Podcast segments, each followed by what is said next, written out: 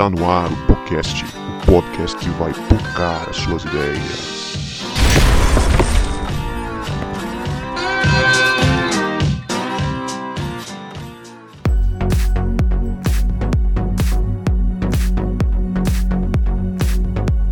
Para você que achava que a gente não voltava, a gente voltou. E esse é o podcast, o podcast que veio para pocar as suas ideias.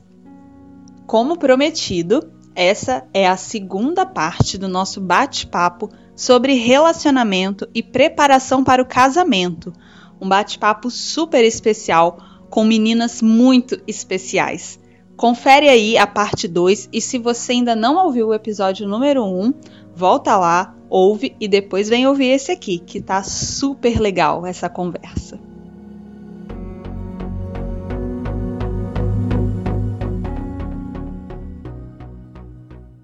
Posso fazer uma pergunta para as casadas? Quantas gostaram de ter, de ter, recebido algumas dicas antes do casamento? Sem, assim, de leveza. Ó, oh, de repente, ó, você vai casar? Alguém recebeu? Sério, alguma dica, faz assim, alguma coisa, quem sabe vai lá. Então, alguém recebeu alguma coisa assim?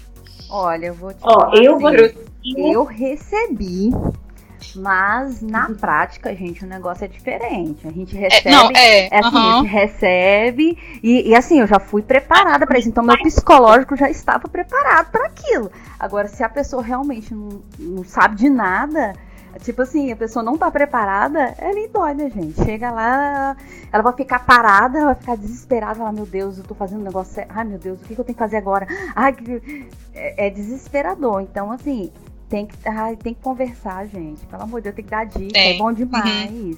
E é bom também dar dica depois. Depois que passa, entendeu? É, até hoje eu tô recebendo dicas, tá? Quem quiser me dar, tô aí. é bom! De fato. E o que eu achei interessante, eu não sei se é com todo, todo mundo. Eu acho, por exemplo, quando eu fui casar, eu fui ao médico. Eu fui a ginecologista, né? Porque a gente vai para tomar um anticoncepcional, alguma coisa. Ninguém quer ter um engravidar logo na primeira noite, né? Você quer aproveitar um pouquinho da vida. Ah, mas eu não sei quanto a vocês, mas ah, ah, quantos homens vão ao médico? Esse é um problema muito sério. Eu Ó, falei muito Ricardo, são que a gente queria na igreja também, de que, tipo assim, ué, se todo mundo tá de boa, só se relaciona com uma pessoa, a gente não precisa ir pro médico. Eu já falei pra ele, eu falei, olha, eu confio em você, eu amo você, mas a gente só casa depois que seus exames estiver aqui, ó. Eu te entrego meus exames, você, me entrega seus oh. exames. Porque, tipo assim, como que eu vou. Eu, eu, eu sempre pensei muito nisso, assim, que, tipo, como que eu vou correr o risco de de não cuidar de uma doença ou passar às vezes uma doença para outra pessoa, porque às vezes a gente só pensa nas doenças tipo gravezona que que não tem como e tal, mas às vezes tem coisas simples que podem tipo assim, sabe, que, que às vezes pode é, pode nem ter, tipo, tipo assim, você tem uma predisposição, mas ainda não, não desencadeou, sabe? Eu não uhum. posso correr o risco de passar isso para uma pessoa que eu amo, de, de, sendo que eu podia remediar, eu podia cuidar e eu não cuidei porque eu não quis fazer um, um bendito de um exame, sabe? E eu tenho várias pessoas que eu conheço que casaram virgens e que não foram ao médico. Eu quero, assim, morrer, sabe? Que tomaram vacina. Que... Gente, a gente tá em 2020, sabe? E as pessoas já fazem isso. Eu cheguei pra minha amiga, que é médica, para perguntar para ela, e conversava, olha, quais exames que eu preciso pedir pra ela? Exame pra quê? Eu falei, ué, eu vou casar. Então ela, ah, ninguém faz isso mais não. Falei, minha filha, tipo, tudo bem, mas eu ainda não tenho vida sexual ativa, então preciso fazer. E o problema é se chegar no médico, o médico acreditar nisso, né? Tipo assim, eu, eu tomo uma medicação para psoríase que a pessoa não pode engravidar. Toda vez que eu chego lá, a cada dois meses, o médico repete a mesma coisa. Olha, você, não, você tá tomando anticoncepcional? Não, doutor, eu vou começar a tomar o anticoncepcional em junho, porque vai estar faltando três meses pro casamento, que é para fazer adaptação. Aí ele, mas você não pode engravidar. Não, doutor, mas não tem problema. Aí, mas ele nunca acredita em mim, sabe? Aí ele ah, é, é sempre muito constrangedor ir no médico, desde que eu tenho 18 anos. Eu passei pelo mesmo problema. Anos, nenhum médico nunca acredita. Pois é. é. é. porque assim, como a, a gente vai realmente até para receber alguma orientação, né? Às vezes, por exemplo, o, o, anticoncepcional, você tem que ir, gente, porque o pessoal compra assim, ah, não tem problema não, compra assim. Não é bem assim. Às vezes você começa a tomar, por exemplo, eu não me adaptei, eu senti uma dor nas pernas que eu não, não aguentava, né? É, é realmente existe esse, esse, tabu ainda. E, com, e, voltando ao assunto da pornografia, eu posso ler um, um trecho de uma reportagem que eu vi com, com relação? Eu tava lendo aqui, deixa eu ver aqui. Diz assim, ó, isso aqui tava lá no, no, no site da BBC, né? É, Brasil que eu achei. Ah, estava assim, ó, pesquisa online feita recentemente pelo canal britânico BBC 3, eu acho, da BBC, para a série é, Porn Lady Bear, eu acho que é assim, meu Deus, meu inglês é maravilhoso. Despina pornografia em tradução livre. Perguntou a mais de mil pessoas no Reino Unido com idade com idades entre 18 a 25 anos sobre a relação delas com pornografia. Cerca de 55% dos homens disseram que filmes pornô eram a principal fonte de educação sexual. Olha só o perigo disso aqui, gente, pelo amor de Deus. Aí, é, é como, como falou nisso, é, é, a principal fonte. Então você pega aquele negócio, aquele filme pornô, que aquilo é, é surreal, né? Não existe. E, e, e, aí os meninos pegam aquilo porque isso está aberto na, na, internet hoje, e, e aí você vai casar com aquela expectativa ali, tá? A menina tem que dar aquele rendimento que tá ali. Coitada. Coitada. Coitado. Pois é, justamente.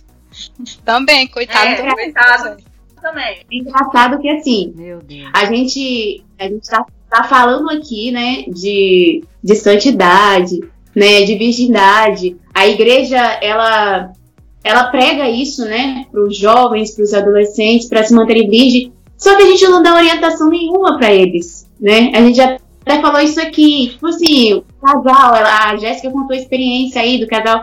Esse casal mesmo que a gente acompanhou, os dois eram virgens. Então, assim, tá, a gente vai pedir para eles serem virgens, mas e aí? Esse casal vai se frustrar quando eles chegarem lá no, no casamento, porque não vão saber o que fazer, não vão saber. É, é, não vão saber se vão estar agradando, se vão fazer a coisa certa. Se... Então, assim, é, é uma coisa muito complicada, porque a gente pede pro casal, né, se manter virgem e a gente não dá orientação nenhuma para eles. Então eles vão chegar lá no casamento, aí é onde pode ter um conflito, né? Porque é o que a gente também já falou das expectativas, né? A mulher tem expectativas dela, ele tem expectativas e as expectativas são de coisas que eles ouviram né? O, e o pior é isso. É, não, onde... E o pior de tudo é se não tem a conversa. Aí piorou a situação, porque aí ele não sabe o que está agradando a ela e ela não sabe o que está agradando a ele, e aí vai se tornando, ela vai começando a, a, a achar aquilo, oh, eu não quero, não quero, não quero. Aí ele, nossa, essa mulher não sabe fazer nada, pelo amor de Deus. Né? E aí gera, dentro do casamento, uma, uma situação horrível entendeu? Porque é, não é uma coisa não foi ensinado isso. A orientação que a gente deu, né, pro casal, ó, é, pelo menos uma semana antes, né? Pelo menos, para não para negociar muito, pelo menos uma semana antes, uhum. conversem sobre, né, quais são as suas expectativas, quais são as expectativas dela, né? né? Por mais que na hora ali no momento pode ser diferente, mas assim, vocês vão construindo uma caminhada de um saber o que que o outro gosta, né? Para geralmente para realmente não haver esse conflito.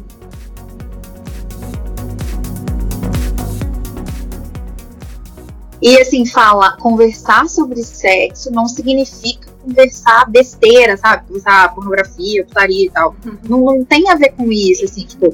É, é, é, e é o que a Ju falou, se não conversar, tipo assim, não tem como construir. Uma coisa que, que é, eu li não sei, mas foi quando a gente começou a, a, Não sei onde eu li, mas a gente começou a, conversa, a se preparar, né, pro casamento e tal, e aí a gente começou a ler um livro que é Coisas que não me contaram sobre o casamento, mas você deveria saber. É do mesmo autor do As Cinco Linguagens do Amor. E é, é um livro muito legal, porque ele é muito prático. E aí eu não lembro onde que eu li, quando eu tinha começado a ler esse livro, que falava justamente sobre a questão do sexo ser realmente para gerar prazer no outro. E aí o que, o que eu conversava muito com, com o Ricardo era, tipo assim, que a gente precisava sempre, durante o casamento, procurar ter esse diálogo, porque se eu estiver preocupado em dar prazer para ele e ele preocupado em dar prazer para mim, fica todo mundo feliz, tipo, ninguém fica triste. E aí, assim, e aí o que a Lu falou sobre, tipo, o que que a gente tá ensinando, de onde essas pessoas estão tirando isso e tal, cara, a gente, e assim, que a gente cobra a virgindade das pessoas. E talvez esse seja o nosso maior erro. As pessoas crescem achando que Deus quer a nossa virgindade. E Deus quer a nossa pureza, a nossa santidade. A virgindade faz parte disso. Mas assim, a gente tem um, um monte de gente que é virgem, né, fisiologicamente, mas não é puro. E a gente tem gente que não é mais virgem, porque infelizmente, né, mas que depois buscou a pureza, buscou voltar atrás, buscou voltar com Deus. E eu, eu sempre falei muito isso, assim, que eu acredito muito nisso, que se a gente acredita na graça, eu preciso acreditar que para Deus uma pessoa que independente das experiências que ela teve, se ela se arrependeu, se ela foi restaurada pelo Senhor, para Deus ela é virgem de novo, ainda que fisicamente não. Claro que essa pessoa ela vai ter que ter muitos cuidados no relacionamento dela, porque o corpo dela já conhece os caminhos. Talvez, talvez ela vai ter até que fazer corte, não sei. Talvez ela ache que isso é, é, é para ela é o viável, entendeu? Porque a corte nada mais é do que o jejum de beijo, né? Então é o que a Lu também tinha falado, tipo, acho que é válido se não for imposto, se a pessoa entender que é aquilo que ela tem que ter com Deus. Mas assim, é, a gente exige das pessoas a virgindade e a gente não conversa sobre a pureza. E aí, por exemplo, a gente, eu tive uma experiência com, até no meu relacionamento mesmo, da gente parar e conversar e falar, tipo assim, olha, é, se você colocar a mão no meu ombro, por exemplo, tipo, não é legal, porque daí botou a mão no ombro já, não, entendeu? Olha, não, não faz cosquinha no meu pé, porque cosquinha no meu pé, entende? É esse tipo de conversa de de igual a Ruth tinha falado no início, né, que cada um vai conhecer os seus limites. A gente precisa ter essas conversas mesmo, de falar, olha, isso aqui não é legal, porque porque às vezes para mim botar a mão no ombro não é nada demais, mas às vezes pro Ricardo botar a mão no ombro é demais. Então a gente precisa até para se ajudar, né? E, e, isso tem a ver com pureza, porque se eu sei que botar a mão no ombro é, do Ricardo é, é ruim para ele, é, é, é uma tentação para ele, a partir do momento que eu faço isso de forma consciente, eu tô acabando com a minha pureza. E eu tô indo contra Deus, eu tô pecando contra Deus, mesmo que eu fique só na, com a mão no ombro. Então, esse é o tipo de coisa que a gente tem que trabalhar. E se a gente trabalhasse a pureza com as pessoas, talvez a gente não tivesse tanta dificuldade com o sexo fora do casamento.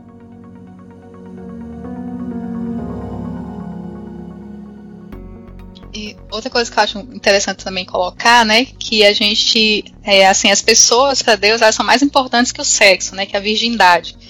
Ah, então, é, é, às vezes parece que o pecado na área, na área, sexual, ele parece que ele é maior do que os outros pecados, do que a mentira, do que o roubo, e, e a pessoa fica estigmatizada. Em, em, que pese que na Bíblia fala que, que, que, o pecado sexual ele é contra o corpo, né? Como estava lá na, no, no, no, textinho que. Ah, que esqueci que eu passei lá do, do, do Agostinho Codemos. Ah, mas, mas é uma coisa que a gente tem que lembrar, porque eu, para mim, eu acho que isso traz leveza quando, quando Deus assim se importa mais comigo. E que Jesus morreu na cruz, ele levou todos os meus pecados. E se por acaso é, é, alguém caiu, aqui não é uma, orientação que você pode cair, mas que o Senhor continua amando do mesmo jeito e você não é inferior às outras pessoas, né? A gente tem que colocar isso, porque de repente pode, pode a pessoa que, que, que caiu nesse pecado, muitas vezes ela pode ficar até estigmatizada, né? Porque é, é, é, ele é tratado de uma forma muito diferente na igreja do que os outros pecados são tratados. E, e, e nós somos mais importantes para Deus do que, do que o pecado. E, e, eu acho, acho interessante colocar isso aqui. E também, às vezes, só que, que, é, que se converte ainda adolescente e não é mais virgem, Deus a ama e Deus quer um, um casamento tudo de bom para ela também, entendeu? Ela não tá perdida, não. É, porque também ah, é, isso é muito legal de falar, porque às vezes a pessoa ela não consegue se perdoar, mesmo ela já tendo sido perdoada por Deus. E ela não consegue confessar pecados, então ela nunca vai conseguir ser curada. E aí a gente vê históricos de pessoas, principalmente quando são meninas, né? A gente vê históricos de meninas que se submetem a todo tipo de relacionamento que não é saudável, porque ela acha que ela não é merecedora de um relacionamento saudável porque um dia ela caiu. Sabe? E meninos que também acham que, tipo assim, ah, errei uma vez, então agora eu vou ser o galinha ou o cafajeste, porque não tem mais jeito para mim. Quando na verdade Deus pode escrever uma nova história. Claro que a gente sabe que todo, todo pecado tem consequência, todo, né? Independente de qual. Isso. Então, assim, sei lá, talvez um sexo fora do casamento pode trazer uma DST, pode trazer uma gravidez precoce, Sim. sei lá. Mas, tipo assim, mas dá pra gente escrever uma nova história, entendeu? Deus pode escrever uma nova história. E a gente tem que falar muito disso também. Porque às vezes a gente, a gente tem que aprender a prevenir, mas infelizmente, se acontecer, a gente tem que também em saber que existe a, a remediação pela graça, é o perdão de Deus. E a, a gente, é, eu, eu, eu acompanho é, adolescentes jovens aqui na minha igreja também. E assim, cara, é impressionante quando se trata da área sexual, assim, as pessoas elas têm muita dificuldade de se perdoar. Elas não conseguem e quanto mais elas não se perdoam, mais elas se afundam nesse pecado, assim. Então é uma questão de de amor mesmo. A igreja precisa aprender a amar como Jesus amou é, nessa área, porque senão a gente vai cada vez mais jogar os nossos jovens e adolescentes ainda mais nesse pecado, assim.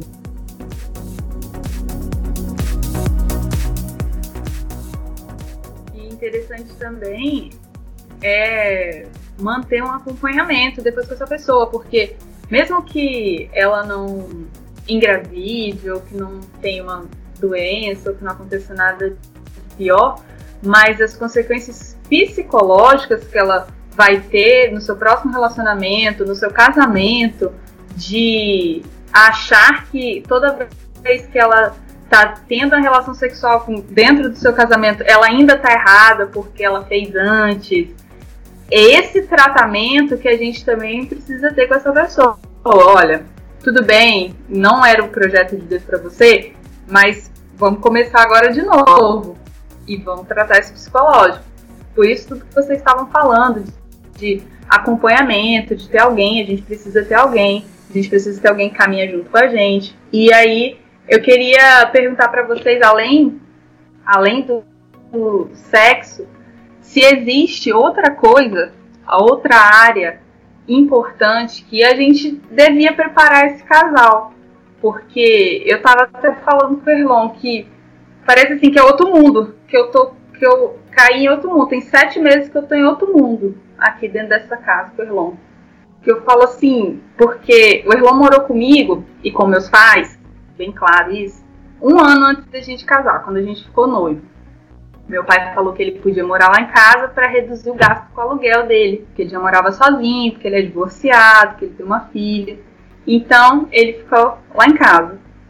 Eu falei assim, show de bola. Quando a gente casar, vai ser isso aqui. Com um plus de poder fazer sexo. Ó, não quero outra vida agora. Mas quando eu casei, quando eu entrei aqui, eu falei, meu Deus, todo dia não tem um dia que eu não tô lavando roupa no tanque, que eu não olho pro morro e falo, meu Deus, por que era tão diferente? O que que tá acontecendo? Meu Deus, eu entrei num portal depois que eu voltei da lua de mel. Eu falei, gente, ninguém me falou. Ninguém me, me avisou que isso ia acontecer. E aí ninguém. Não sei, acho que todo mundo fala assim, não, surpresa, você casa, você vai perceber. Ninguém me avisou, também não vou avisar ninguém. Então eu quero avisar pra você, avisar pra você, Jéssica, que já tá me ouvindo. Existe um portal, existe um limbo depois da lua de mel, quando você entra na sua casa. Vai mudar. Vai a mudar sanguessuga, é, a sanguessuga tem duas filhas, o tanque e a pia. Acaba a tristeza. E eu falo, meu Deus, como então, assim? E eu acho assim, eu, eu lembro que, que, eu lembro que Guto, só, só terminando, Guto, num, num PG que a gente fez sobre, sobre maturidade e tal, não, sobre. É, eu não sei se foi sobre o divórcio que a gente fez com os adolescentes da igreja, que ele falou assim, quanto, quanto você já não amadureceu nesse tempo que você tem de casado? Eu falei, Guto, eu não amadureci, mas eu percebi que o quanto eu sou imatura, o quanto assim, eu achei que eu ia tirar de letra e, meu Deus, antes da gente começar aqui a gravação, eu tava conversando com o Erlon, aí ele falou assim, você já teve, algum dia você já teve vontade de desistir? De ir embora? Eu falei, sim, muitos dias, que eu falei assim, vou embora, chega, não era isso, não gostei dessa experiência. Ele falou, eu também. Já pensei assim, tomara que ela vá embora, que eu nem vou atrás dela. Falei, meu Deus, como assim? Mas não ter coragem. Mas, sabe, eu acho assim, que para além do sexo, da gente orientar, eu acho que também existem.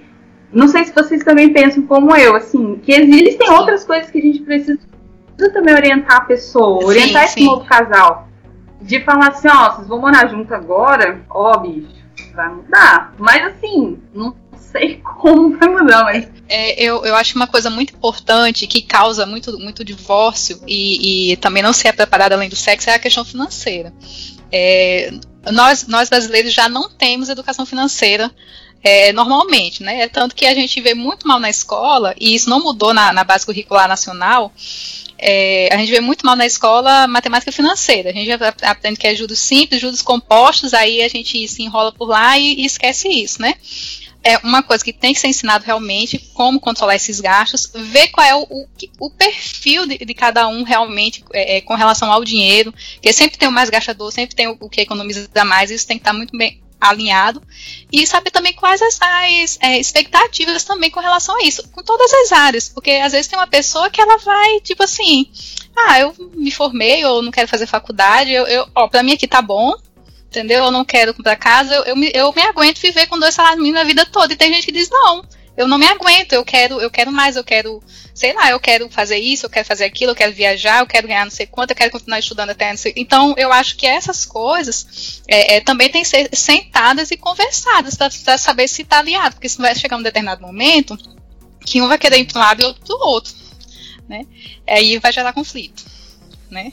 Aí vai é. gerar conflito. De, de repente, principalmente, é mais comum quando, lógico, quando a mulher é, é, é ela é muito boa profissionalmente, né? É mais comum quando ela começa a se emancipar e às vezes ela tem mais ambição é, profissional ou financeira, mais que o marido, isso gera muito conflito, mas ao contrário também.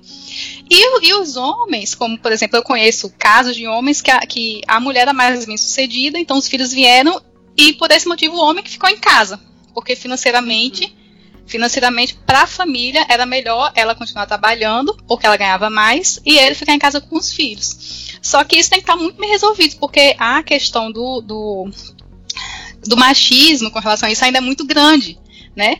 A, a, então, é, é, só que isso tem que estar muito casado, assim, né, entre eles. Se não tiver muito bem resolvido, isso também dá um conflito, né?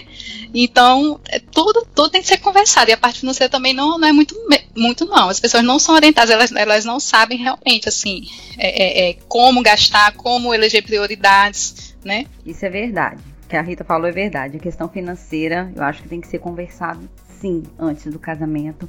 É, é uma coisa que eu acho que até no, no período de, do noivado você já começa a perceber quem gasta mais, quem gasta menos, quem entendeu como que, que vai se controlar, porque quando você tá noivo, você tá pagando o casamento, né? Você tá pagando o casamento, tá pagando.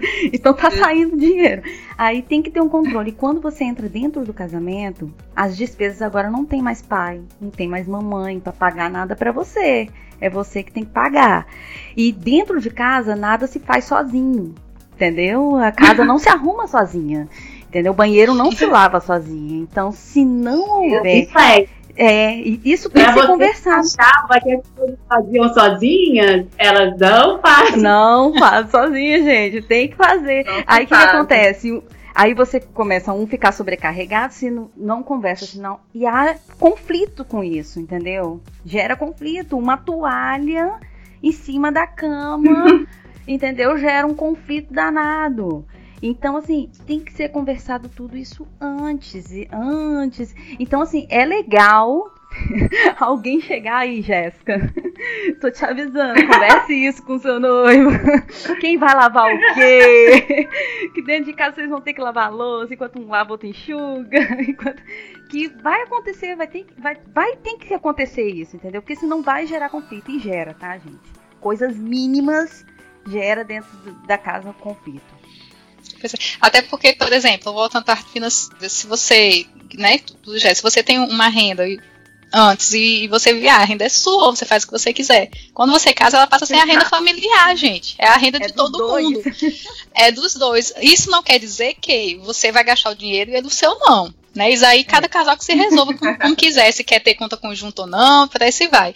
É, mas tem que estar muito casado realmente nisso. Agora você imagina, cada um querer, o dinheiro não dá, mas todo mundo quer fazer uma faculdade junto, fazer uma pós-graduação junto, não dá. Então, então tudo tem que ser planejado realmente. Esse ano eu estudo, no próximo é você, ou então depois a gente faz isso, esse ano ninguém vai estudar porque a gente quer ter um filho, ou porque a gente quer comprar um carro, comprar uma casa, a gente vai querer comprar uma casa, a gente quer viajar, a gente quer morar fora, né? É, inclusive, eu tenho um, um, casal amigo que eu conheço que é muito interessante, que eles sofrem muita, muita pressão da família, porque eles não casavam, não deixavam casar, porque eles não tinham a casa deles, a casa própria. Só que eles tinham uma perspectiva, uma vontade muito grande de estudar fora. Então, pra que, que você vai comprar casa, gente? Pelo amor de Deus. Sabe? É. é. então, o, o casal. Pois é, o casal, assim, é, ele tem que estar muito alinhado até para chegar um momento e dizer assim, olha, a gente vai casar e a gente não vai comprar casa por causa disso, disso, disso, disso. Então isso dá até embasamento para se impor quando é necessário, entendeu? É, essa questão financeira, ela é muito, ela é muito preocupante assim, porque quando vem a crise financeira, gente, tem até estudos que comprovam uhum. que é o maior índice de divórcios, né? E a gente só tem noção quando a gente tá dentro da situação. Eu, quando, quando eu e Vinícius a gente casou, né, nós temos seis anos de casados, e no início do casamento, a gente passou assim, eu posso dizer até uns anos, até um ano, um ano e meio atrás, a gente estava assim, apertadíssimo, sabe? De não, se, se você fosse comer um lanche, sei lá, não dava, né? De, pesava. Pesava, entendeu? A gente ficava, não, se a gente comer esse lanche, vai ser o único lanche do mês, porque não tem mais como. E assim, a gente já passou situação de, de a gente, de a nossa luz ser cortada, entendeu? E a gente não ter o dinheiro. A gente ficou, passou uma noite no escuro. Até que Vinícius conseguiu, ah. com o amigo dele, emprestasse o dinheiro. Ele pagou a conta de luz. Aí a gente, a gente ficou, né? Depois voltou tudo normal. E ele, depois, quando ele recebeu, ele pagou a pessoa. Mas assim, a gente tirou uma lição muito importante. Se eu for contar os perrengues que a gente já passa financeiros aqui, ixi, a gente vai ter que contar os três podcasts Mas assim, a gente não se prepara para isso. E é importante é, a gente pensar nisso. Lógico que, por mais que a gente saiba, por mais que a Jéssica aí que vai casar saiba que tem esses problemas, a gente só sabe quando a gente está dentro da situação. Uhum. E por isso que o casal precisa estar bem alinhado, bem ajustado nisso, né? Para poder suportarem essa situação. Olha, o meu coração assim, ficou muito triste, nunca tinha passado por isso. Né? Mas assim, naquele dia a gente orou, a gente riu, a gente agradeceu a Deus. Aí, a Deus dando a oportunidade de fazer um jantar à luz de velas. já tá romântico. Tá romântico. Então, assim, a gente já passou por muitas coisas e é até bacana, porque hoje a gente olha para trás e a gente vê o quanto Deus nos abençoou, né? O quanto, o quanto a gente cresceu juntos. E isso é importante também. O casamento proporciona isso. O casal crescer junto, construir as coisas juntos. Não é que você, solteiro, você não possa construir suas coisas, não possa comprar um carro, adquirir uma casa. Não é isso. Mas quando a gente está junto, quando, a gente casa, a gente está junto ali os dois no só propósito, é muito mais fácil. E uma outra coisa também que eu acho que, que casais aí que estão aspirando no casamento deveriam pensar é das diferenças e do ceder. Gente, isso é uma coisa muito difícil. Você abrir mão da sua razão oh. pela razão do outro. Ai, gente. É um desafio. É uma coisa Nossa, que dá muito sentido. E assim, é, e, e, isso são coisas que a gente vai. Não vou dizer que eu tô totalmente totalmente é, é, certinha com isso, não, mas assim, a gente tem aprendido. Né? Hoje em dia, nosso lema é: eu prefiro ter paz do que ter razão. Ter razão. Ah. Então, assim, às vezes, eu vou ceder para dar razão a ele e ele vai ceder para me dar razão, e a gente tem conseguido viver em paz. Então, os casais têm que estar preparados para isso também. E parece assim, Eu já até ouvi gente dizendo isso. Nossa, eu casei, parece que é outra pessoa. Não, é a mesma pessoa, é porque vocês não conviviam na mesma casa. Olha, conviver, a convivência é a prova. É, é a prova Nossa, de choque. É, pra mim, é. assim, se alguém me perguntar qual a maior dificuldade, convivência. Convivência. Olha, é, Nossa, no, é no, é diferente, no, amiga, é assim mesmo. A, a, gente, assim, graças a Deus, a gente, eu e o João a gente sempre gostou muito de conversar, assim, de, de, ser amigo, mas, né, a gente brigou pouco. Mas a gente briga, lógico, senão não era normal, né? Ah, e às vezes, e às vezes é, eu ficava assim, nossa, remoendo aquilo com uma raiva que eu ficava remoendo. E eu comecei a perceber que aquilo não, não era bom, né? E assim, é muito legal como Deus vai, vai mandando pessoas assim para falar com a gente, né? E eu tinha um, um amigo que aí eu casei e eu, não, eu comentei alguma coisa que ele falou, fez Rita, não faça assim, receba seu marido bem em casa, né? Ele falou, aí eu comecei a pensar nisso. Aí quando eu tava fazendo as coisas com raiva, mas assim, sei pra onde eu tô aqui sozinha, ai, raiva, eu não sou dona de casa, tá? Então pronto. Raiva, fazendo. Aí eu comecei, eu fiz, não, isso não tá certo. Porque quando ele chegar, ele vai encontrar uma pessoa que, sabe, irritada, isso não é bom. E, e, e me veio uma coisa à cabeça. Eu comecei a agradecer a Deus a por quem ele era. E eu comecei a lembrar dos. dos sabe quando a gente faz a, é, é, a gente é formada em administração, a gente aprende a, a, ver os pontos fortes, pontos fracos, fazer praticamente aquela, aquele gráfico SWOT que tem lá. Uhum. Aí, comecei, aí, eu comecei a lembrar, eu fiz, não, mas João Marcos é assim. Eu comecei a, a, lembrar os pontos positivos, as virtudes. Eu fiz, eu vou trazer a memória que me pode dar esperança, sabe? Ah, e aí comecei. Pois é, gente, não é que minha raiva foi embora? eu acho que eu, que eu fiz, gente, não foi pessoa, eu, eu casei com, com, ele por causa disso, por causa dessa pessoa aqui que eu admiro que eu casei. Né? E, e, e eu comecei a fazer esse exercício, é muito bom. De, de, lembrar, não, ele é uma pessoa amorosa, uma pessoa assim, é limitada assim, eu gosto quando ele faz isso, e tal, e tal, e tal. Pra mim ajudou. Pode ser que sirva para alguém que estiver passando, pode ser que ajude também. Vou porque tentar, a gente vai lembrando. é, é, é, é, às vezes a gente lembra até dos, dos, momentos bons, né? Porque quando a gente tá com raiva, a gente lembra não, tá? Só lembra não, do ruim. Na raiva a gente só, só, coisa só quer ir embora, só quer fazer a mala.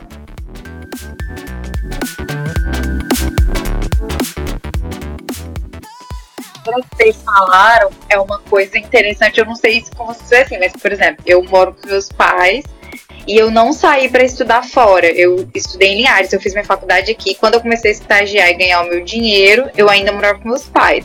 Então, eu tecnicamente aprendi a ter independência financeira no sentido de comprar minhas roupas, de pagar os congressos, essas coisas. Mas por quê? Porque eu não tenho que me preocupar com energia, com gás, com água. Tipo assim, igual quando eu e o Ricardo. Que hoje o Ricardo mora na, na casa que a gente vai morar, né? Que ele morava em São Mateus e aí ele mudou pra cá e tá na casa que a gente vai morar. Aí foi muito engraçado. Antes dele mudar, que eu falei assim: meu bem, você já parou pra pensar que a gente vai ter que comprar gás? A gente vai ter que se preocupar com o galão de água acabar. Porque eu não preciso me preocupar com o galão de água acabar. Todo dia que eu quero, a água tá aqui. A lâmpada que vou pro meu pai para ele trocar. Agora não, eu preciso lembrar que eu tenho que comprar lâmpada. Se eu não comprar água, não, né?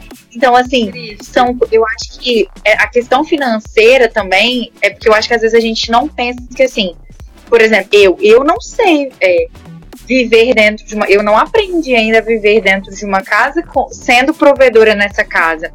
Aí eu acho que a gente, principalmente a gente que é mulher, por causa da, das questões estruturais da sociedade, a gente acaba indo, né, pra, pra nossa casa, e aí, tipo assim, os nossos, mesmo que a gente trabalhe, mesmo que a gente seja independente financeiramente, mas a projeção que a gente tinha para os nossos pais, a gente acaba levando para os nossos cônjuges, né? Então, tipo assim, faltou alguma coisa dentro de casa, eu não sei, eu não passei por isso ainda, mas eu acredito que a gente sempre queira culpar o outro, né? E às vezes o homem também, tipo, ah, ela gasta demais, ou a gente, ah, ele podia ter feito isso. E às vezes a gente sempre quer responsabilizar o outro, porque, por exemplo, no meu caso, eu vou sair de uma casa onde eu não tinha que prover e eu tô indo para uma casa. É muito mais fácil eu jogar no outro a responsabilidade do que pensar que a gente precisa se preparar para isso, né? Aí, por exemplo, tem dois meses que eu e Ricardo a gente conseguiu fazer uma planilha única. Tipo assim, literalmente assim, de pegar e colocar, tipo, todo o dinheiro que entra dos dois, que agora, no meu caso, por causa da pandemia, não tá entrando muita coisa, mas assim, todo o dinheiro que entra dos dois e cada centavo, tudo que sai. E aí foi impressionante, porque eu comecei a gastar menos. Por quê? Porque a gente combinou que tudo que gastasse, e eu, eu, eu, eu, eu geralmente sou mais organizada mesmo. Mas, mas assim, às vezes eu, tipo, ah, vou comprar um chiclete, vou comprar isso e tal. E aí, agora não, eu não compro nada, porque tudo que eu comprar eu tenho que botar na planilha. Aí só de Ai, pensar que eu tenho que ligar o computador, a tua Ai, que preguiça, que tá na planilha.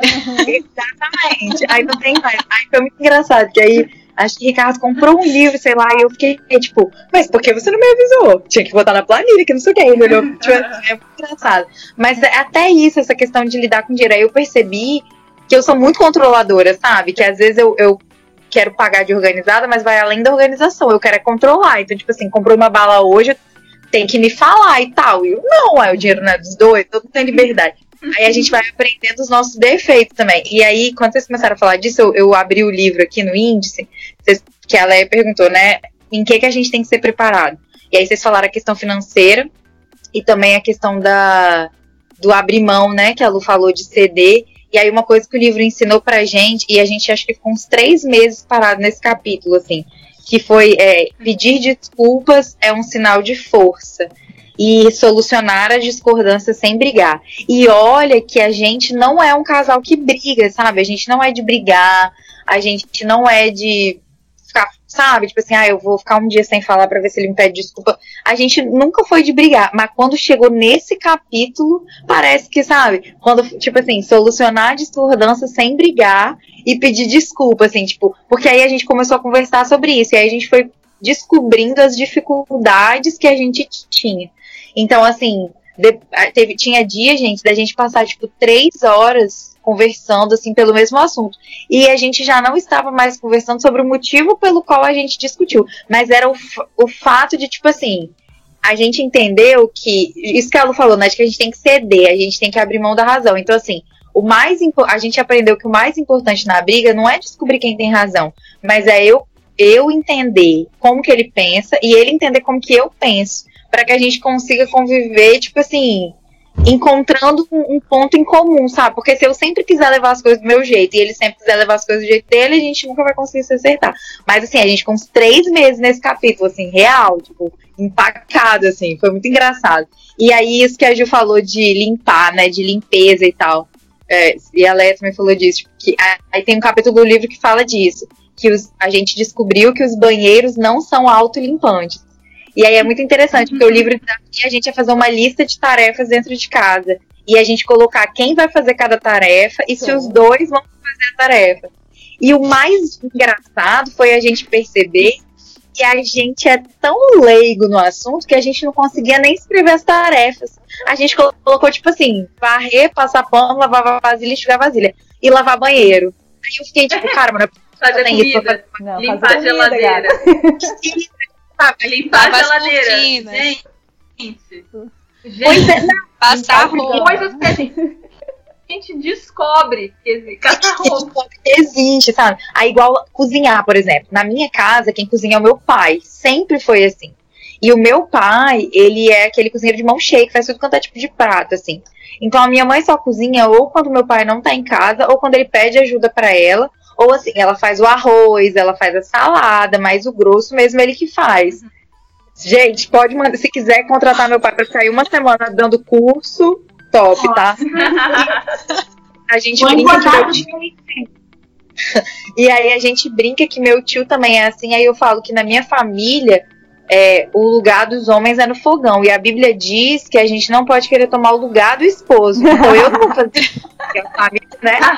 Mas pra mim é natural. E Ricardo gosta de cozinhar e Mas aí a gente conversou. Eu falei, olha, meu bem, é, eu eu não sou acostumada a cozinhar. Pra mim, tem, cogitar, ter que acordar para pensar o que, que eu vou fazer de almoço, tipo assim, não faz sentido, porque meu pai, tipo, sempre fez tudo assim tal. E, e cara, eu tenho 26 anos. E eu não, tipo, eu preparo uma salada em casa e olha lá. E meu pai, ele gosta tanto da cozinha dele que, tipo assim, se, se eu estiver fritando um ovo, ele já chega perto pra ver como é que eu tô fritando o ovo, tá direitinho e tal. E aí ele vem, ele quer ajudar, ele quer ajudar a fritar o ovo porque ele é assim, ele ama isso, ele gosta.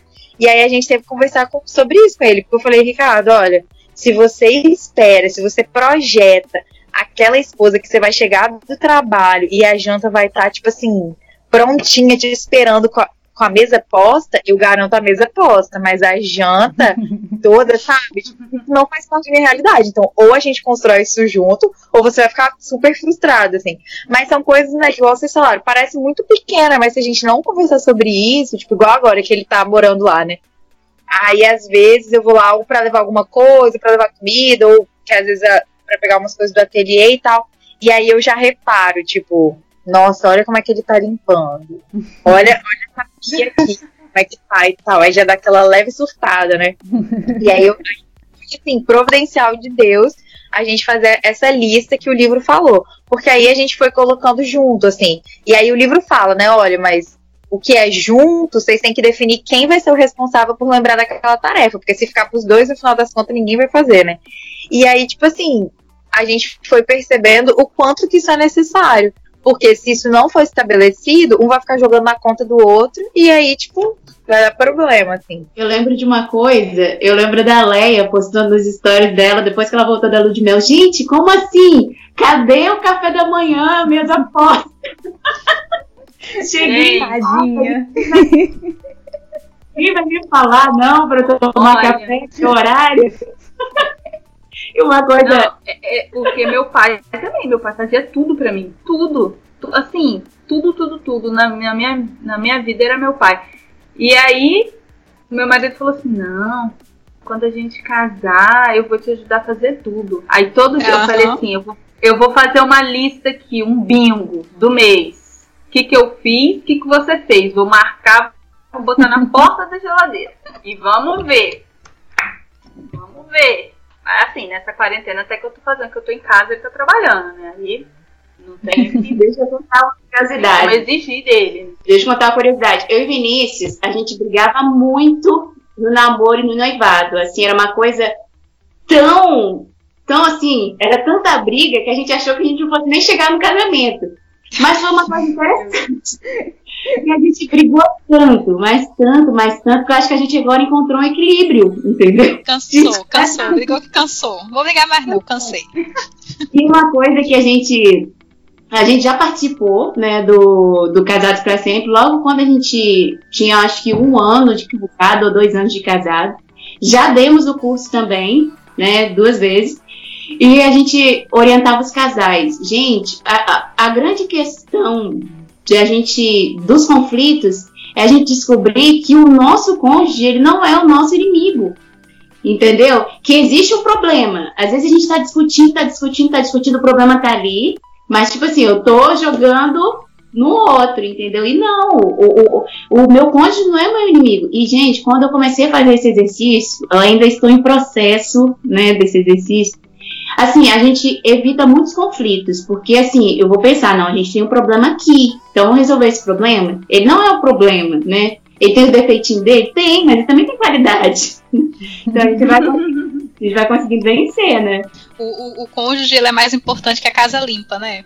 É. Exatamente. Tem que ser, tem que ser. Às vezes, na hora da raiva a gente esquece. A gente esquece, é. Ai, vai meninas, ser bom fazer seu exercício. Bom esse papo. Sim.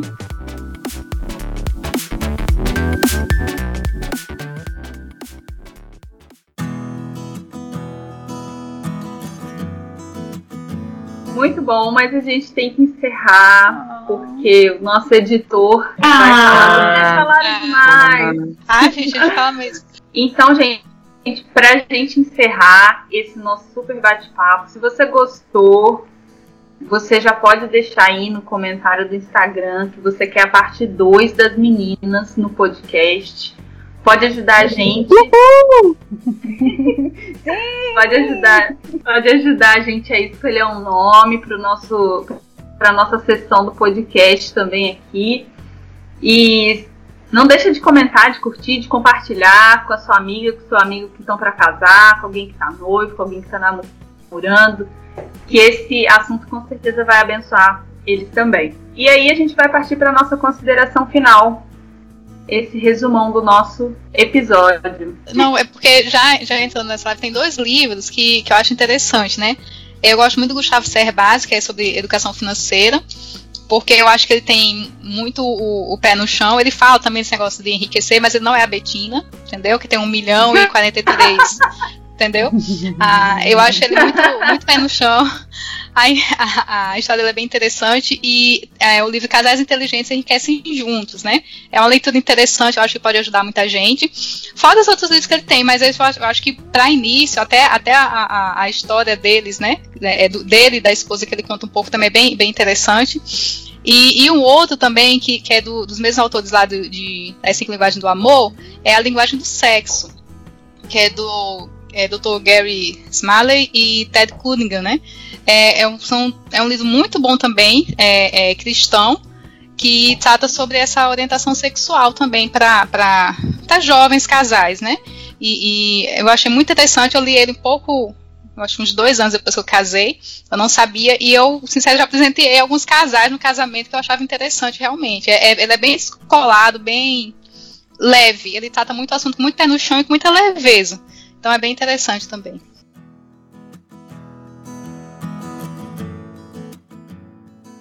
Bom, minhas considerações finais, é, eu tenho para dizer muito obrigado por vocês estarem assistindo. Estou muito feliz de ter participado, estava empolgada, estava nervosa. e eu deixo assim um conselho para os pais: converse com seus filhos sobre sexualidade.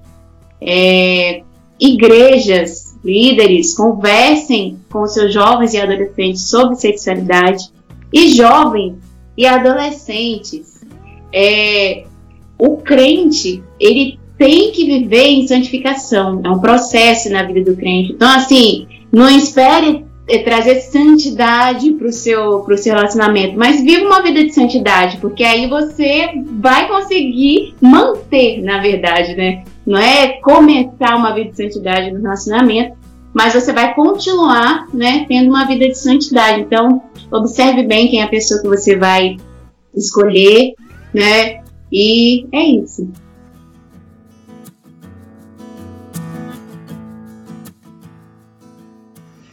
Bom, eu gostaria de agradecer, né, por poder participar, mesmo estando muito nervosa, mas foi muito bom ter passado esse momento com vocês, meninas, foi muito legal. Bom, e minhas recomendações, bom, pra galera que se vocês estão se preparando para casar, gente, conversem, a conversa é tudo. Conversem muito a respeito de tudo. Ela é essencial para esse período de namoro de vocês, para vocês se conhecerem melhor, saber o que o outro está pensando. Então isso é muito importante. Leiam a Bíblia juntos, gente. Isso é muito importante também. Participe das coisas da igreja juntos, porque se vocês aprenderem mais de Deus juntos, no casamento vai ser muito mais fácil. Pode ter certeza.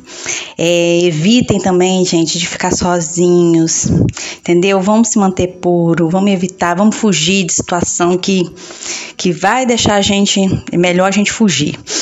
Então, é, Procurem sempre, gente, orientações de pessoas que são mais maduras na fé, entendeu? De casais maduros, peguem referências desses casais, isso é muito importante, que assim vocês vão aprender.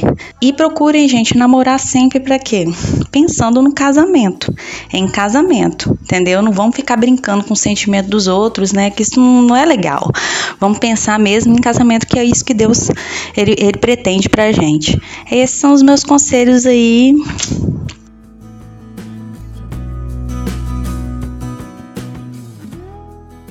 Bom, eu quero agradecer o convite, falar que eu fiquei muito feliz mesmo.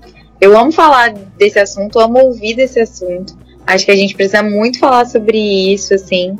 É, tem muito mais coisa, né? Acho que se deixar aqui a gente ficaria a noite toda falando sobre várias coisas. Eu acabei de lembrar de outras coisas, outros vídeos, enfim. E, mas assim, eu queria falar de novo, né, do livro que eu falei, dois livros que eu acho muito legais, que é O que não me contaram sobre casamento, mas você precisa saber, e também é, O significado do casamento, que é do Tim Kelly. É, são livros muito legais, assim.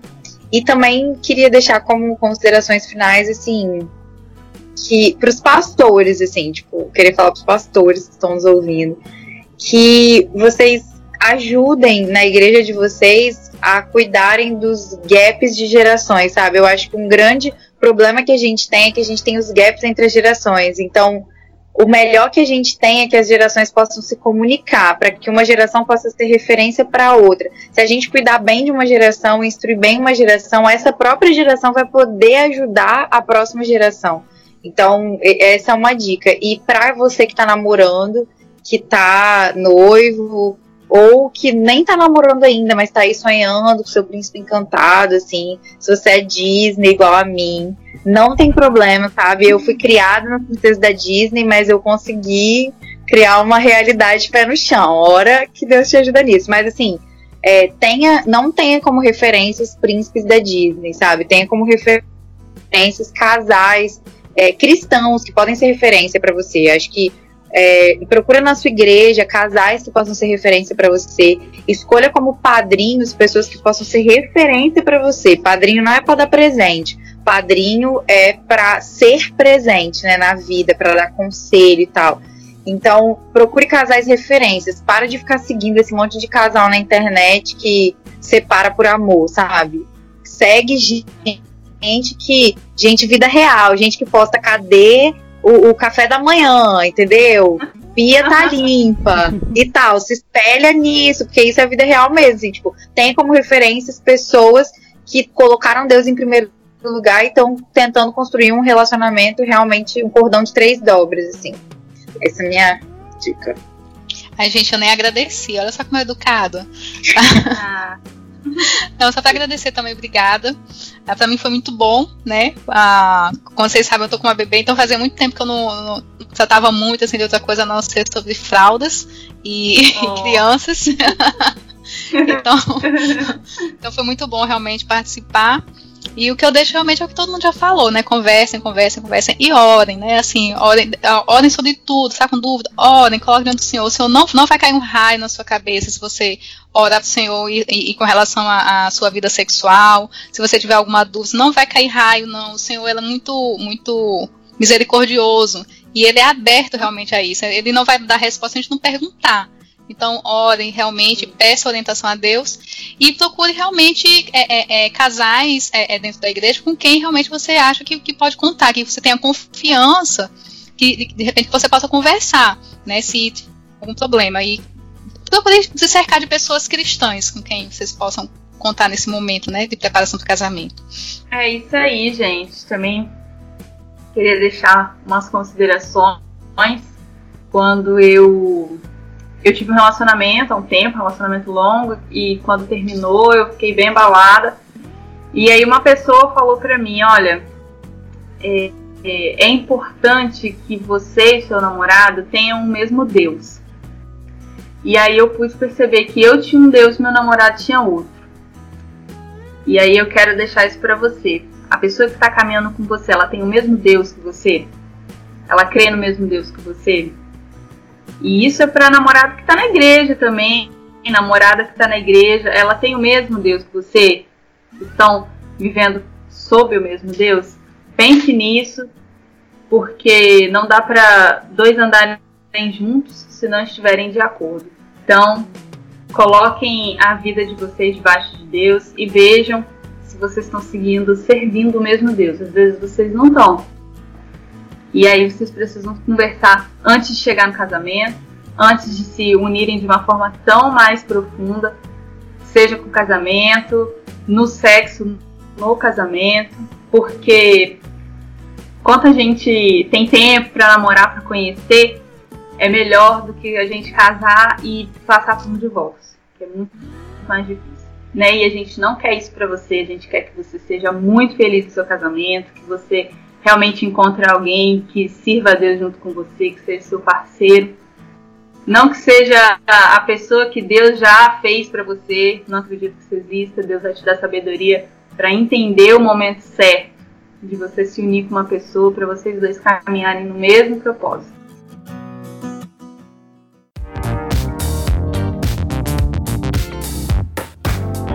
Esse foi o nosso bate-papo sobre namoro e preparo para o casamento. Casamento é maravilhoso, é uma bênção, mas sob a direção de Deus. Não se esqueça disso e se prepare para isso, para viver o plano de Deus da família que Ele também preparou para você, eu tenho certeza. Amém. E é isso, gente. Eu vou falar como o Guto fala, um beijo no seu coração, um abraço no seu coração, que ele fala. E esse foi o nosso podcast. Vocês podem se despedir também do pessoal, tá, meninas?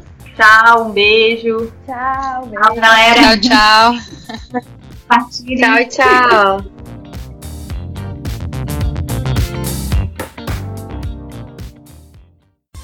Ei, peraí, não vai embora ainda não. Ainda os salvos e recados para você ouvir.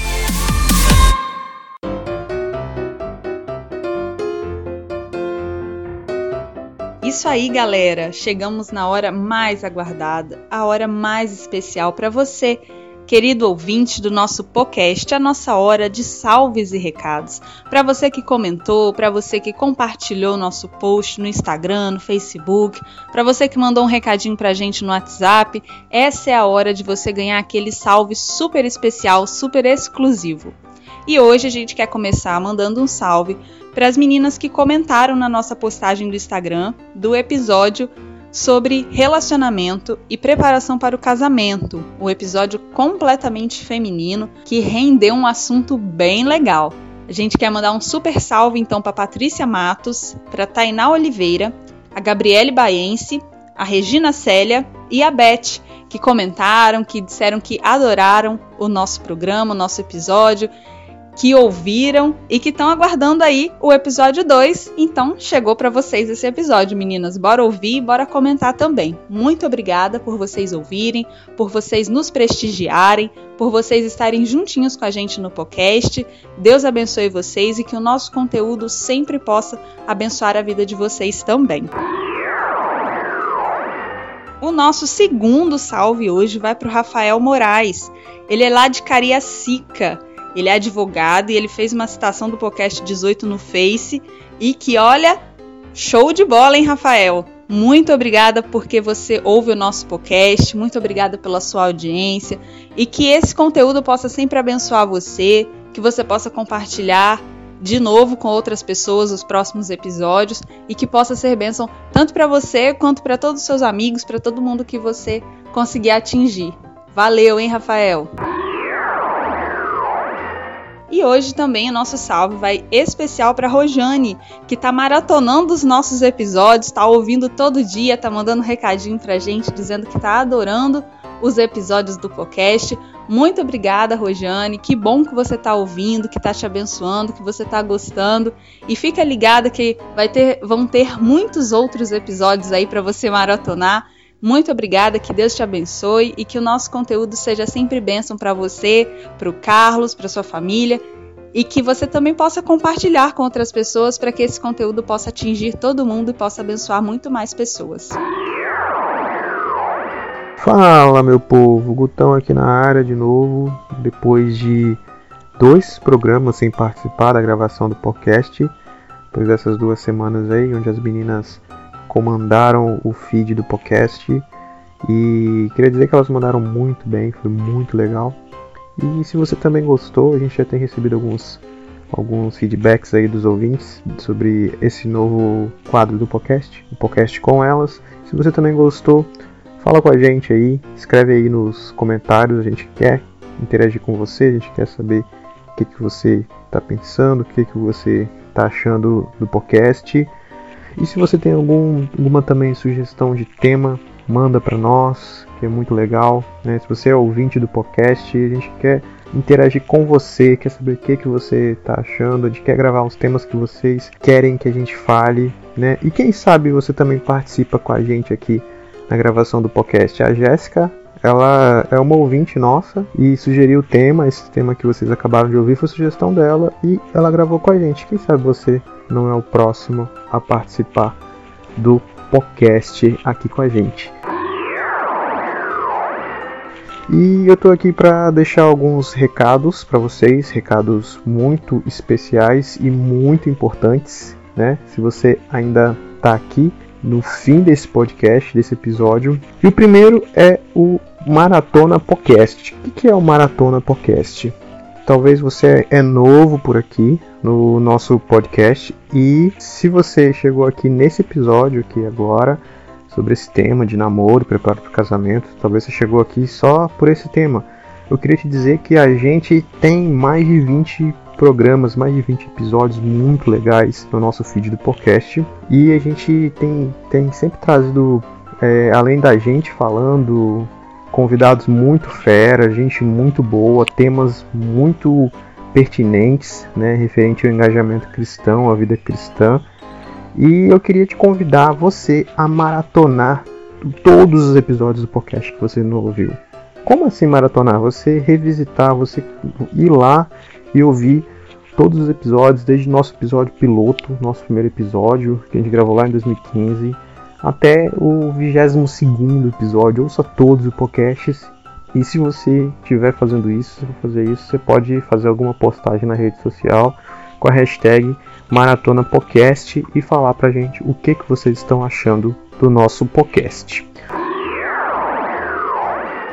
Outro aviso que eu tenho para dar para você é uma novidade muito legal é que agora você também pode ouvir o podcast que vai focar as suas ideias na plataforma Deezer, que é essa novidade que a gente tem para esse mês, a gente conseguiu esse mês cadastrar o podcast no Deezer também. Mas lembrando que você também pode ouvir o podcast no Spotify, no Google Podcast, Apple Podcast e Castbox. A gente está presente nas principais plataformas de podcast. Então, a gente quer dizer para você que a gente está muito feliz nesse momento também de estar nessas plataformas que uma das maiores dificuldades que a gente tinha com o podcast era não ter onde hospedar. Por isso que a gente parou tantas vezes e agora a gente está presente nas principais plataformas de podcast do Brasil e do mundo.